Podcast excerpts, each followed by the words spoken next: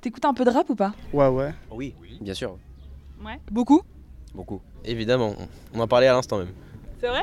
Oui, on écoute beaucoup de rap. Oui. Et est-ce que chacun, vous pourriez me citer entre, on va dire, entre 3 et 5 rappeurs français qui vous viennent à l'esprit là? Orelsan, Lompal, Nekfeu, Orelsan, Alpha One. euh, Nekfeu, Laylo qui me vient en tête. Damso, euh, Laylo, euh, Nino, Maes, euh, Nino, Jules. Joule. Et euh, Damso. Alpha One. This is. Moi je dirais Damso, Nekfeu et euh... Alpha One, Nekfeu et Damso, quand même classique. Damso, euh, Nekfeu, Ensuite euh, Alpha One. euh, pas mal Hamza et Damso en ce moment. PNL. PNL, Nino. Nino et Chakola, Daju. PNL La Crime, Mysterio, Caris. Kalash, Booba. Caris, ouais. Demon One, Kerry James, Rof, Rinka, Booba, ouais. Booba. Bah, les, les classiques, euh, Caris, Booba. Et dans les nouveaux, on a euh, Ness et Truki. Niro, euh, Futur, Sar Baby en ce moment. Favi. Moi je vais dire Dinos, Dinber Bigos. Ouais, CH. Ouais, CH, Bouille Renoir, Euh, Luther, Kouroy Lenid. euh, PLK. Dinos. Après les noms il y en a trop. Je sais pas, il y en a trop. Et est-ce que tu peux me citer 3-4 noms de rappeuses françaises? Ah, c'est plus compliqué. C'est beaucoup plus compliqué. Euh, là, il y a une nouvelle école qui est sortie, donc Shy, c'est facile. Ah, Nakamura, c'est pas une rappeuse. Non, c'est pas une rappeuse. Euh, Rappeuse, c'est compliqué. alors attends. Réfléchissons. Euh, je sais que. Ah putain. Les noms ça ne vient pas tout de suite parce que. Comment elle s'appelle? Non, mais c'est pas une rappeuse en fait. Euh, J'en connais pas. Je connais pas du tout. Kenny Arcana, sinon. Euh... Ah, Jams. Euh, Diams, Shai, Kenny Arcana. Bah après, en français, non, je connais pas d'autres personnes. Ah, C'est plus Jams. ancienne, James, ouais. Shai. Je sais pas si Aya Nakamura c'est une rappeuse. Il y a, je crois, il y a. J'oublie le nom. Euh, là, après, ça devient compliqué. Euh, je pense que j'en aurais pas d'autres, honnêtement. En plus, c'est vrai que le problème, c'est quoi je- J'en j'en écoute, enfin, j'en connais, j'en écoute, mais après, c'est vrai qu'au niveau de le, de fait de retenir les prénoms. Et après, non, genre euh, j'en ai pas. Après, c'est T'en as une autre qu'ils ont pas j'en ai pas. hein. C'est les trois quarts, c'est des hommes en vrai, genre. euh, Euh, mais d'autres comme ça, si j'ai réfléchi. Tu m'as piégé là. Et pourtant, il y a aussi Comment tu t'appelles? Moi, c'est PBL. Moi, c'est juste Shani. Salut, je m'appelle Zorba. Zorba la meuf. Pumpkin. Ah, moi, c'est Zoé. Mon nom de scène, c'est Louzette. Emma, alias Comtesse du Ghetto. Salut, moi, c'est l'abbé. Et moi, c'est Mucho. Nanor. N-A-N-O-R. Asfar Shamsi. Evil, Nosil, B, Je m'appelle Mathilda. Double C. Eris. Carlena, Soupanova. Taboka, Maboka, c'est deux choses différentes. Tu pars sur mégo, jamais tu les fréquentes. On est dans une ambiance que personne ne dérange. On dépasse les Pourquoi limites et personne ne dérange. Si, pourquoi pas non, hein, chacun sa chance. Hein. T'es une femme dans le rap, t'as qu'un genre. Tu peux faire que du rap féminin, trop bizarre. Alors que par contre, les mecs ils font du rap. Non, mais ça va pas C'est ma thérapie, moi. Pourquoi je kiffe Ah, je sais pas, en tout cas, j'aime bien qu'on m'écoute, tu vois. bienvenue dans Rappeuse.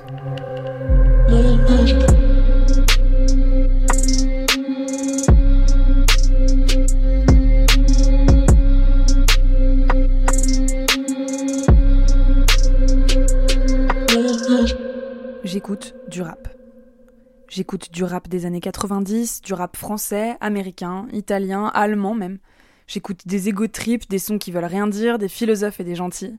Pourtant, lorsque j'interviewe la rappeuse Pumpkin en 2021, bah, je réalise qu'à part Diams, qui a arrêté sa carrière en 2012, ça fait quand même 10 piges, je n'ai aucune artiste rap dans ma playlist qui ne soit pas un mec, qui se définit comme un mec et qui parle d'un point de vue hétéro. Aucun. Mais alors, les rappeuses, si elles ne sont pas dans mes écouteurs, elles sont où? Est-ce que c'est parce qu'il n'y en a pas? Une recherche Google plus tard sur les sites spécialisés comme Madame Rap, j'ai ma réponse. Bah non Héloïse Bouton a fondé le média Madame Rap en 2015. Moi, c'est justement en partant de ce constat-là que euh, j'ai lancé Madame Rap parce que j'avais l'impression que tout le monde me disait il n'y a pas de meuf dans le rap, euh, il n'y a aucune rappeuse. Alors toujours ce truc en France euh, depuis Diams, euh, il y, en aurait pas. Et moi, j'en écoutais. Alors principalement hors de France, j'avoue, mais quand même aussi en France, j'en avais toujours un peu écouté. Et euh, moi, j'ai l'impression qu'il y a un gros décalage entre celles qui existent et celles qui sont visibilisées ou visibles du grand public. En fait, ça pose la question de l'accessibilité à cette musique-là et euh, au sens large, je pense que quand on est un amateur de, une amatrice de musique, comment on fait pour accéder à la musique dénicher, euh, chercher autre chose que euh, ce que la culture dominante nous donne à consommer en fait? Et euh, bah là, je crois qu'aujourd'hui en France sur Madame Rap, il y en a 454 de recensés, donc c'est beaucoup. Alors pas toutes euh, actives aujourd'hui, hein, mais en tout cas depuis euh, voilà les, débuts du rap en France. Et dans le monde, on est à euh, 3140, je crois, un peu plus. Donc voilà, c'est quand même, il y en a. 454 rappeuses, 454 projets rap, 454 écritures, 454 histoires, 454 meufs qui existent dans une industrie, il faut le dire, qui se trimballe son imaginaire viriliste, sexiste et violent depuis le gangsta rap des années 80. Vous voyez les rappeurs crâneurs, grosses chaînes et grosses fesses dans les clips Mais le gangsta rap, c'est encore le rap d'aujourd'hui, Héloïse? Non, moi je pense pas. Euh, je pense qu'on veut nous faire croire euh, que le rap est misogyne, on étant euh, la culture dominante, parce que c'est bien pratique, ça permet de, pendant ce temps-là, de pas balayer devant sa porte et de pas se remettre en question soi sur les violences qu'on peut produire.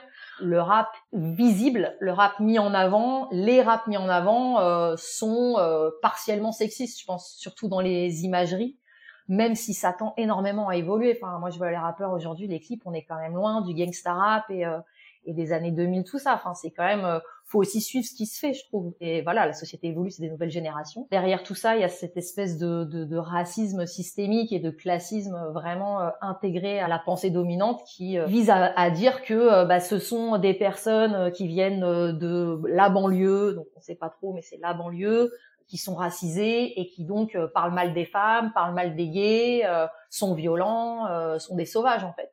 Là où dans les plus hautes sphères politiques, tout irait bien. Donc, euh, lol, évidemment. Après, c'est souvent aussi l'eau de toutes les contre-cultures. Hein. Euh, il y a eu ça avec le punk, euh, le rock, le milieu du tatou. Enfin voilà, c'est des trucs quand même qui ressortent tout le temps. C'est vrai que c'est des milieux qui sont très masculins au départ, mais aussi très masculins. Pourquoi? Parce que la culture dominante les visibilise en tant que très masculins, alors que c'est pas forcément la réalité. Et au début du, enfin dans le rap, il y a toujours eu des femmes, il y a toujours eu des queers. Aux États-Unis, c'est même très imbriqué l'histoire des deux.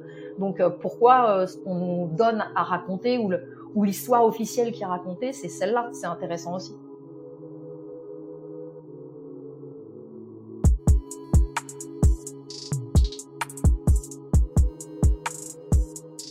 Moi, c'est juste Shani, je suis rappeuse, je suis dans la musique depuis un peu plus de 4 ans et je viens du 9-1. Voilà.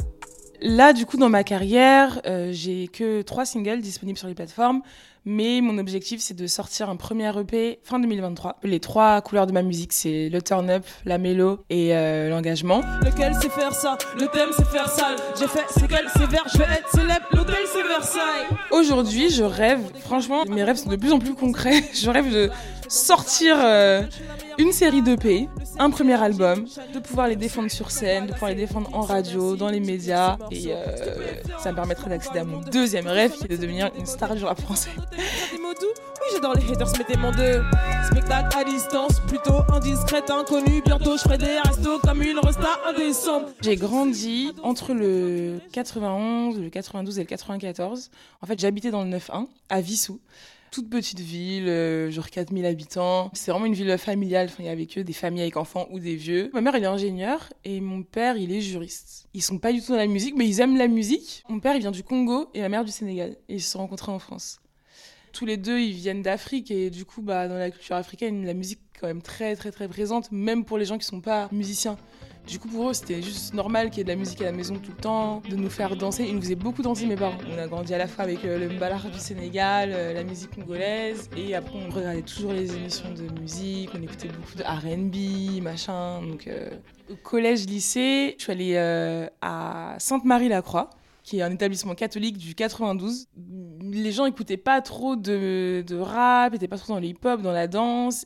J'étais un peu seule, euh, seule ambassadrice de la culture hip-hop euh, à Sainte-Marie.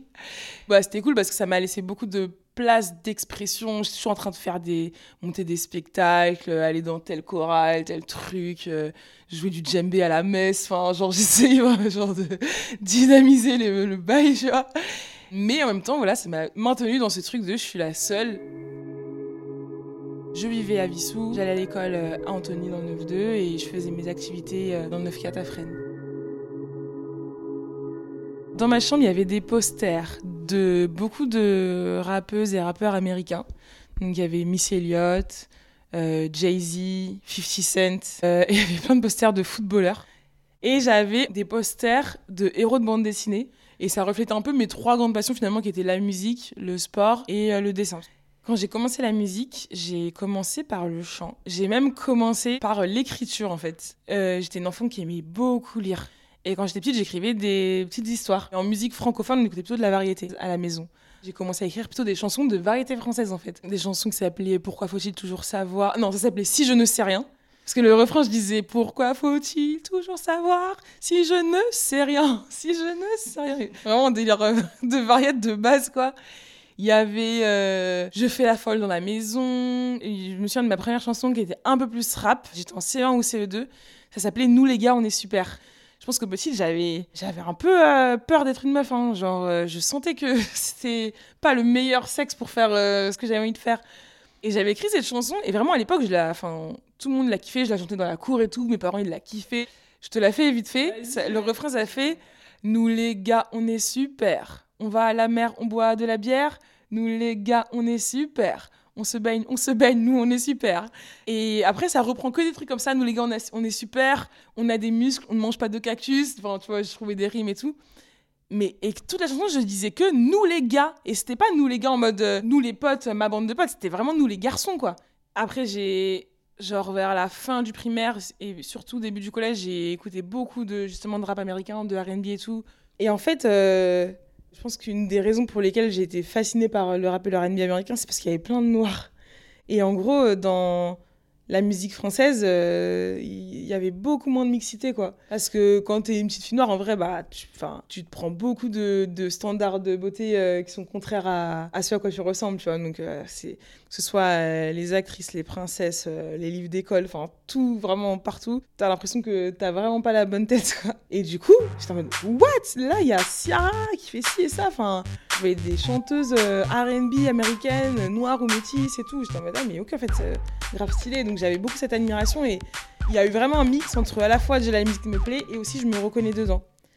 J'ai commencé à écrire des chansons de R&B et après vers milieu collège j'ai commencé à beaucoup écouter de rap français. Sniper, Booba, La Fouine, Youssouf Akiri, James etc. Enfin c'était surtout des mecs. Donc euh, les deux seules rappeuses que j'ai beaucoup écoutées et adorées, enfin rappeuses françaises, c'est James et Kenny Arcana. Et c'est, je pense que c'est la section d'assaut, franchement. Je pense que c'est la découverte de la section d'assaut où là, euh, c'est bon. Euh, je, ouais, je, pense que mes premiers textes de rap, c'était à partir de 14-15 ans. Ouais, à l'époque, je parlais vraiment de sujets engagés. Un des premiers souvenirs de textes de rap que j'ai, J'étais en seconde. Je me souviens pas des paroles exactes, mais en fait, ça parlait de discrimination sociale et raciale. Genre, en fait, je mettais en scène dans le premier couplet un mec rebeu. Je disais que, ouais, quand on a ce nom-là, on n'a pas les mêmes opportunités, des trucs comme ça. Je crois que ça s'appelait Envie de bled. Ouais, c'est ça. Envie de bled. Et en fait, sur le, la top line du refrain, j'avais repris une chanson de Buster Rhymes qui s'appelle, enfin, je sais plus, mais ça fait.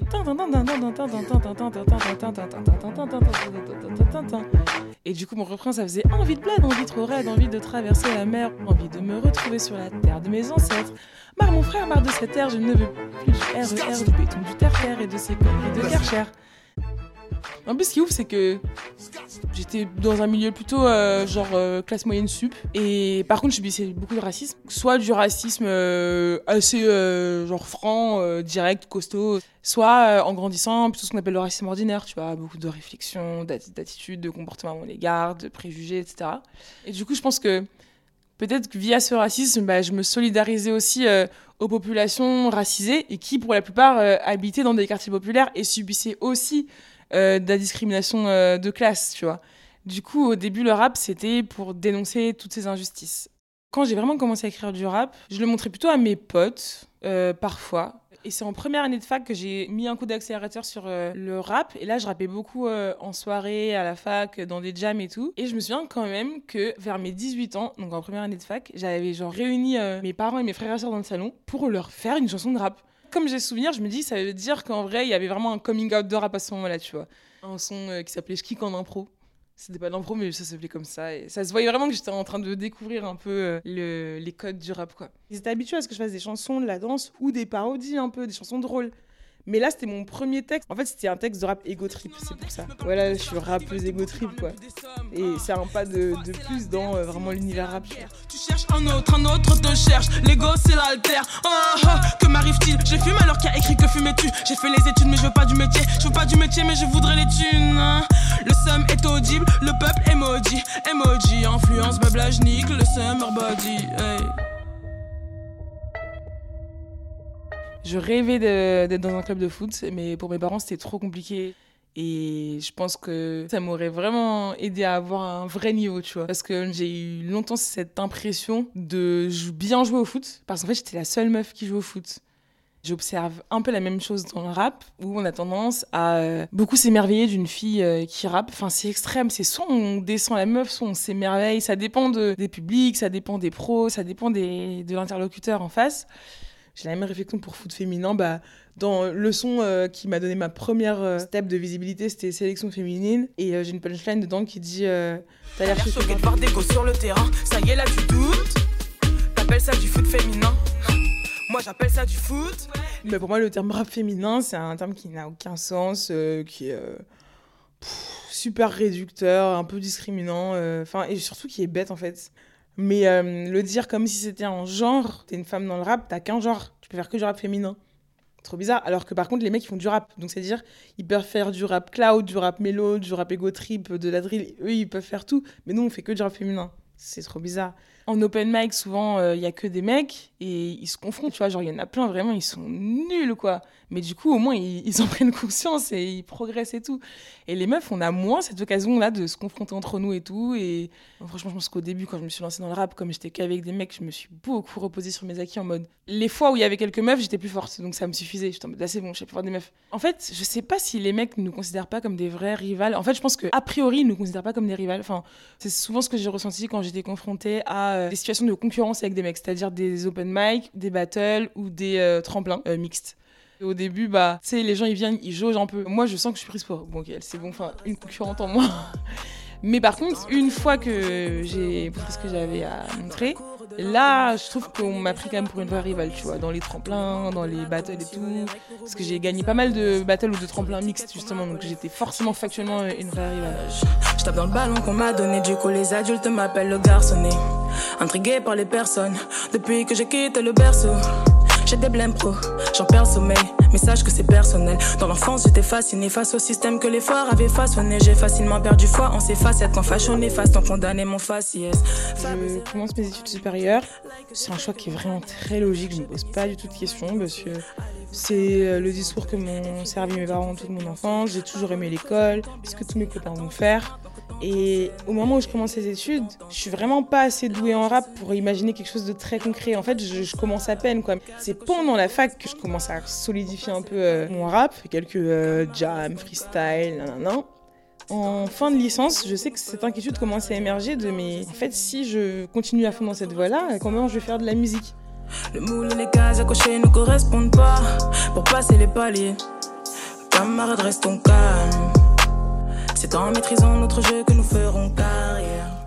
Avril 2018, je repère qu'il y a un open mic dans un espace jeune dans le 20e. Et avant ça, moi je suis à la maison, j'écris mes textes, euh, je les fais dans ma chambre, je m'entraîne un peu et tout. J'arrive avec mon texte fétiche de l'époque qui s'appelle Faux départ. C'est un petit rap boom bap euh, qui dit euh, je débute en faux départ quoi. Donc je viens avec ce texte, je viens vraiment en mode terre inconnue 100% genre je suis pas de Paris, je suis de région parisienne mais je suis de banlieue. C'est un espace jeune donc mine de rien, c'est plus des ados. Moi j'ai quand même euh, presque 25 ans. Il y a pas un gros public hein. y a en gros il y a les jeunes de l'espace jeune et les animateurs quoi. Donc il y a une vingtaine de personnes. Je sens un début de concurrence qui s'installe. Alors je crois qu'on est peut-être deux trois filles il n'y a pas de doute, quoi. Je me dis pas, genre, vas-y, non, tomber. euh. Parce qu'à ce moment-là, j'avoue, j'ai. Je me suis encore jamais montrée nulle part. Je pourrais très bien rentrer chez moi et personne n'est déçu, personne. En plus, je suis vraiment toute seule. Je suis pas venue avec des potes. euh, j'ai pas ce truc de je rappe avec mes potes et on vient, tu vois. Franchement, les premiers mois de mon parcours artistique, j'étais vraiment tout le temps toute seule. J'allais toute seule euh, dans tous les open mic du fin fond du 9-3, euh, dans le 78, euh, tout. J'arrivais avec ma. À l'époque, j'avais un délire de salopette, j'étais toujours en salopette. J'ai une petite fille en salopette, je montais, je prenais le micro. Et là, ta ta ta ta j'envoyais mon truc. J'ai fait beaucoup de battles, mais c'est pas des battles euh, de clash ou quoi, c'est plus des concours de freestyle en fait. On est beaucoup à la base. Et on s'affronte un contre un en freestyle. Le sens du freestyle en open mic, c'est juste que tu connais pas l'instru sur laquelle tu vas poser. Le DJ, il envoie une instru random et faut que tu poses ton meilleur texte, tu vois. Voilà, le DJ il envoie une instru, il y en a un qui fait son 16, l'autre qui fait, et le jury vote qui a fait le meilleur. Et du coup, tu montes comme ça d'étape en étape. Et j'avais gagné un battle comme ça, fin 2018, de freestyle en freestyle, ils choisissent les meilleurs. Et à la fin, la finale, c'est qui va freestyler le plus longtemps sur l'instru en fait. T'as intérêt à avoir beaucoup de texte en fait. et à bien les maîtriser pour les adapter aux instrus. Et de temps en temps, tu cales un petit peu d'impro pour quand même interagir avec le public. Et même si tu as droit à 2, 3, 1, 1, quand l'instru elle change, tu peux pas rester longtemps à chercher ton texte et tout, tu vois. Je pense que c'était un truc, genre, j'avais fait 9 minutes de freestyle, un truc comme ça. En gagnant ce battle, j'ai rencontré mon premier producteur parce qu'il était jury dans le battle. J'ai vécu du sexisme. euh, Il y a plein de formes. Il y a beaucoup de sexisme ordinaire où en fait ça va être euh, des réflexions ou des attitudes. Le fait de te faire sentir que t'es pas vraiment légitime. Soit on te demande un peu ce que tu fais là, t'es la meuf de qui. euh, Je sais pas, il faut, il faut un peu justifier que t'es là pour faire l'open mic comme tout le monde en fait. Moi, il y a pas longtemps, je suis repartie en open mic pour me voir un peu et tout, tester. Et c'était vraiment l'open mic de base du début. Genre, en fait, on se bat pour le micro. Genre, on est tous sur scène. J'ai passé ce truc, il y a trois micros qui tournent. Et il faut vraiment se battre pour le choper et tout. Et à un moment, je réussis à m'organiser tout, choper un micro, tag, ouais, après tu me le files, tag, je chope le micro. Et à peine je chope le micro, il y a un mec qui me dit, mais vraiment au calme, genre naturellement, euh, donne le micro. Enfin, pour moi, il l'a comme dit, comme si c'était un technicien et que le micro avait plus de piles. Genre, donne le micro, faut que je replace les piles. Il l'a vraiment dit sur ce ton-là. Et du coup, j'ai dit, Ah, mais pourquoi? Et il me dit, bah, tu vas rapper Enfin, et vraiment, c'était ouf le, le naturel avec lequel il m'a dit ça. Et vraiment, je sais que c'était parce que j'étais une meuf, je le sais. En plus, j'étais la seule, je crois qu'on était deux meufs. Moi, dans mon couple, ma femme doit être belle et se terme. Une femme sur cinq qui est victime de harcèlement au travail. Dans euh, ces femmes qui parlent, 40% perdent leur travail. Le nombre de plaintes pour violences sexuelles a augmenté de 23% en un an. Prends l'argent mais rends d'abord les 20% Ils me traitent de pute parce que je l'ai repoussé. Les mentalités faut qu'on se batte pour ça. Une main par-ci, un cri perçant. Les publicités ne choquent plus personne. Tant que pour convaincre on utilise une perte de sang. Le bonheur des femmes et le liquide vaisselle sont synonymes j'ai cramé depuis mes premiers ratus Le masculin l'emporte sur mes ratures Dieu a dit que tu nous tenteras tous. Tu auras l'interdiction de nous montrer des rotules Oh tu sais chez nous elles sont à l'acide. L'enchage est massif quand la danse est lascive 8 ans et marié tu connais la suite. Vito, Vito, lit Si joli, si joli Me souhaitez pas bonne fête. Silo, silo, juste. Me souhaitez pas bonne fête. Vino, vino, vi. Me souhaitez pas bonne fête Gino, Gino, vis. Alors que on n'a pas du tout résolu le début du problème. Faire du rap quand on n'est pas un mec, c'est plus compliqué, dès le départ. C'est pour ça que Pumpkin a créé le Summer Camp, à Nantes, pour s'occuper du départ justement, rectifier la trajectoire. Pumpkin, rappeuse, 41 ans, bordel, nantaise, co-organisatrice euh, du Summer Camp. Alors la club, euh, c'est arrivé dans ma tête en 2019. Euh, je suis arrivée à un stade de ma life où euh, je saturais, si tu veux, de répondre à des questions en interview sur le sujet de la place de la femme dans le rap. Et j'étais tout le temps invitée à faire des tables rondes sur le sujet. Il y avait aussi tous les six mois les articles sur le thème de euh, depuis Diams, il n'y a personne, blablabla. Et en fait, ça m'a saoulée. Je me suis euh, posé la question de comment est-ce que moi je pouvais éventuellement avoir un impact positif sur cette situation-là et qu'est-ce que je pouvais, euh, plutôt que de parler en boucle, en fait, qu'est-ce que je pouvais faire m'est venue cette idée de créer un club complètement informel et en non-mixité. L'idée c'était d'avoir un impact en hyper local, donc euh, vraiment sur Nantes. Psychologiquement, elles euh, acceptent l'idée qu'elles sont, sont rappeuses en fait, donc déjà euh, ça débloque des choses. C'est important de faire une formation en direction des amatrices parce que c'est un moment où euh, si tu vas pas chercher certaines personnes par la main, elles vont jamais euh, aller plus loin que le stade de la chambre euh, ou de l'open mic de, de, temps en temps. Pour la plupart, en fait, elles, elles passent au moins de rappeuse de chambre à rappeuse en bande au moins, tu vois. Donc déjà, ça change beaucoup de choses. C'est la deuxième édition du Summer Camp.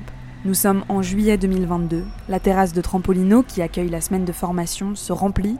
Et dans l'un des studios, je discute avec. Moi, je m'appelle Léa. Mon blaze d'artiste, c'est Evil. Je m'appelle Lison. Mon blaze, c'est Nosil B. Euh, je commence à poser tout doucement sur des prods, euh, à me sentir à l'aise. Ici, on a Trampo. J'ai l'impression que c'est un peu un cocon euh, d'artistes en tout genre. Et cette semaine, on a fait le Summer Camp, qui est donc un camp d'été pour les rappeurs, rappeuses amatrices en mixité choisie entre meufs et minorité de genre.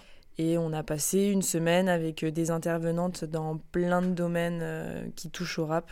En gros, Fana, elle a préparé 12 prods. On était 12 dans le summer camp. Donc, elle a préparé 12 prods. Et le but, c'était lundi soir de choisir une prod. Et ensuite, on a commencé à écrire dessus. Euh, avec catégorique, bah, on est allé un petit peu plus loin dans le truc d'écriture sur notre prod. Le jour 3, là, on a changé d'intervenante. C'était avec Fanny Poli, où là, on a bossé l'interprétation.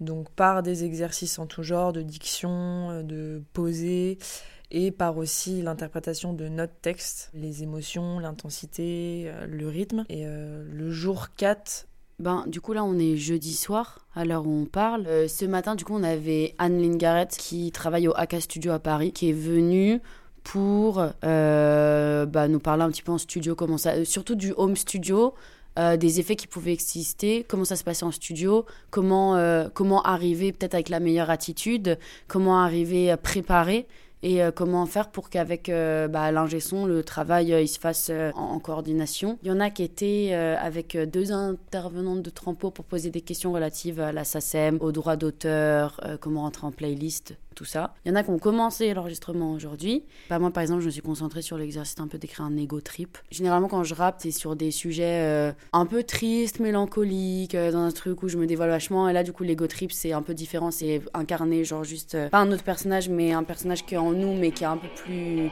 qui est pas forcément là tout le temps. Un peu badass, bad bitch, tout ça. Un pied sur terre pour apprécier l'éveil. Je m'offre le sexe sans même m'ouvrir les veines. Les reliques dans le sac, j'ai la vie éternelle. Reliques dans le sac, même à l'entrée de l'Éden. Les mecs d'Assas veulent que je me descende. Y'a que mon roi qui peut me traiter de l'obstacle. Euh, au début, j'ai trouvé ça un peu ridicule. Enfin, je me suis trouvé un peu ridicule. Euh, du coup, je peux dire que j'ai progressé dans euh, le non-jugement que j'apporte à ce que j'ai fait.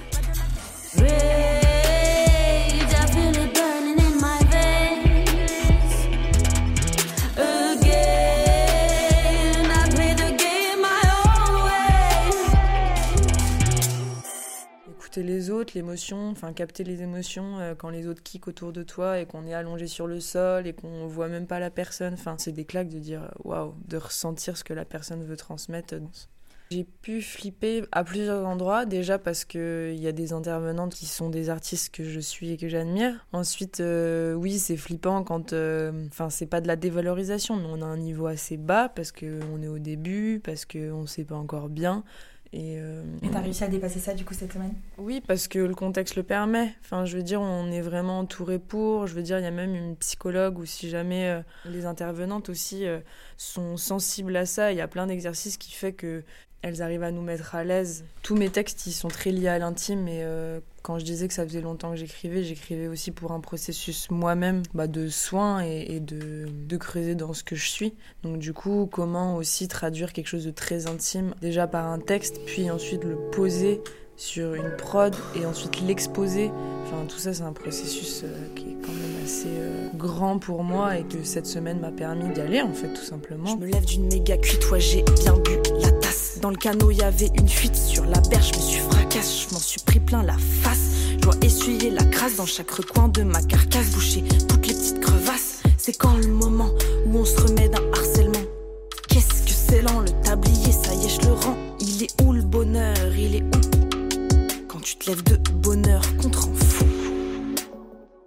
Ça fait quelques années maintenant que je me suis bien politisée parce que aussi j'ai eu besoin, bah, c'est quelque chose qui est vraiment viscéral. Et euh, du coup, ça fait quelques années que je commence à traîner beaucoup dans le milieu queer. Moi, je me revendique non-binaire. Je suis maçonne dans le bâti ancien. On fait aussi des événements mixtes et choisis des personnes dans le bâtiment. Et en fait, je vois tout ce que ça permet. Dès que j'ai goûté à ça, je me suis dit, non, mais en fait, ça crée quelque chose de formidable. Ça crée, en fait, avant tout, ça crée davantage de confiance. Avec le groupe, avec soi, et que ce soit euh, dans le bâtiment, que ce soit ma manière de travailler, ou que ce soit là, ma manière de rapper bah, je recherche ces espaces-là, quoi. Ils sont, ils sont nécessaires, ils me donnent plus de respiration, ils me donnent moins de réflexion dans la tête, ils me donnent plus d'espace, quoi. Et surtout, en fait, j'ai compris que le rap, ça devait pas être forcément un truc que je fais que avec moi-même dans ma chambre euh, en mode perso et que je peux essayer de m'entourer. J'ai autant de légitimité à pourquoi pas essayer de me payer 4 euh, heures en studio. Euh, enfin, j'ai compris que qu'il y avait plein de choses qui peuvent être accessibles et du coup, ça m'a un peu fait tomber des barrières que je m'étais mises. Quand catégorique. Juste avant de partir, euh, nous dit euh, en fait il faut travailler, travailler, travailler. Quand euh, Fanny Pauline nous dit bah moi avant d'avoir sorti mon album, euh, j'ai écrit sans texte. On n'arrive pas à leur niveau par hasard. J'ai envie de me le répéter comme un mantra, comme une direction à suivre. De là, il va falloir euh, consacrer du temps à ça et choisir de consacrer du temps à ça.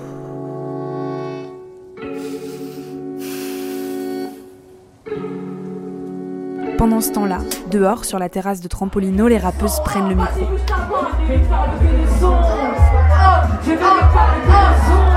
Tu vois, je peux aussi la jouer grand macho. T'enfermer seul au fond du cachot. Faire de toi mon petit manchot. Avec elle, il y a la promo de la toute première édition du Summer Camp.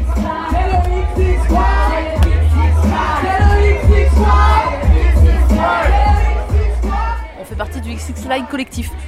Double C. Eris. Scarlena. Soupanova. Et il manque Shadé. Les X6 Fly font le bilan de cette année passée depuis leur rencontre au Summer Camp. Statut d'association déposé, elles ont réalisé l'un des buts dont parlait Pumpkin faire bouger la scène locale. On fait des scènes, on fait des concerts, on organise des open mic, euh, on organise des ateliers également avec des centres sociaux. Euh, donc l'idée c'est de partager le rap, euh, ouvrir des espaces d'expression aussi pour d'autres rappeurs et rappeuses. On n'a pas forcément tout envie de se professionnaliser, mais euh, certaines euh, commencent à essayer de- d'en faire leur métier. Ça nous a ouvert. Enfin, moi, je vois que mon écriture, elle a. Je j'aborde plus les thématiques de la même manière. J'ai- J'ose peut-être parler de plus de choses. Enfin, en tout cas, ça a évolué au contact des filles, c'est sûr. Ouais, moi j'ai le sentiment que le cercle s'agrandit avec cette, euh, cette nouvelle année euh, qui arrive et puis le- de rencontrer aussi les nouvelles rappeuses qui sont là. Il y en a certaines qu'on a déjà vues en open mic, il y en a certaines qu'on a déjà vues en soirée, mais le, le fait finalement de traverser cette expérience euh, ensemble, cette expérience collective, je trouve que hum, ça forge quelque chose. Il y a vraiment un lien qui se crée en fait et un lien de confiance en fait. Tu sais que si tu as fait le summer camp, bon, il y a quand même quelque chose qui te relie euh, et ça fait quand même là 24 rappeurs rappeuses quoi. Donc ça fait quand même euh, c'est du monde hein. C'est grave émouvant.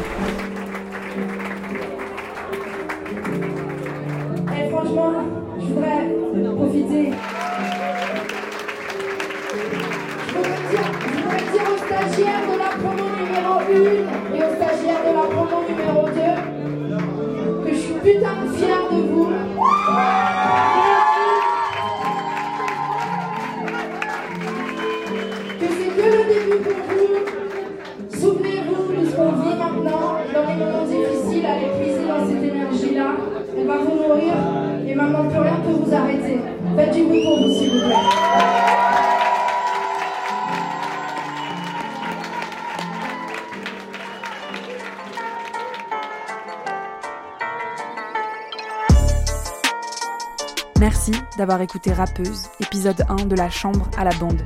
Un podcast écrit et réalisé par Ségora Fétin, sous la supervision d'Olivier Huguin et Jean-Charles Bougnol, aidé par les précieux conseils de Benjamin Ours. Merci à Juste Chani, à Pumpkin, Evil, Nosil B, Mathilda, Scarlena, Soupanova, Eris et Double C que vous pouvez retrouver dans la playlist Que des Reines, disponible sur Spotify. Merci aussi à Héloïse Bouton, militante remarquable et fondatrice de Madame Rap, à l'équipe de Trampolino qui m'a accueilli dans les locaux pendant la formation. On se retrouve dans l'épisode 2.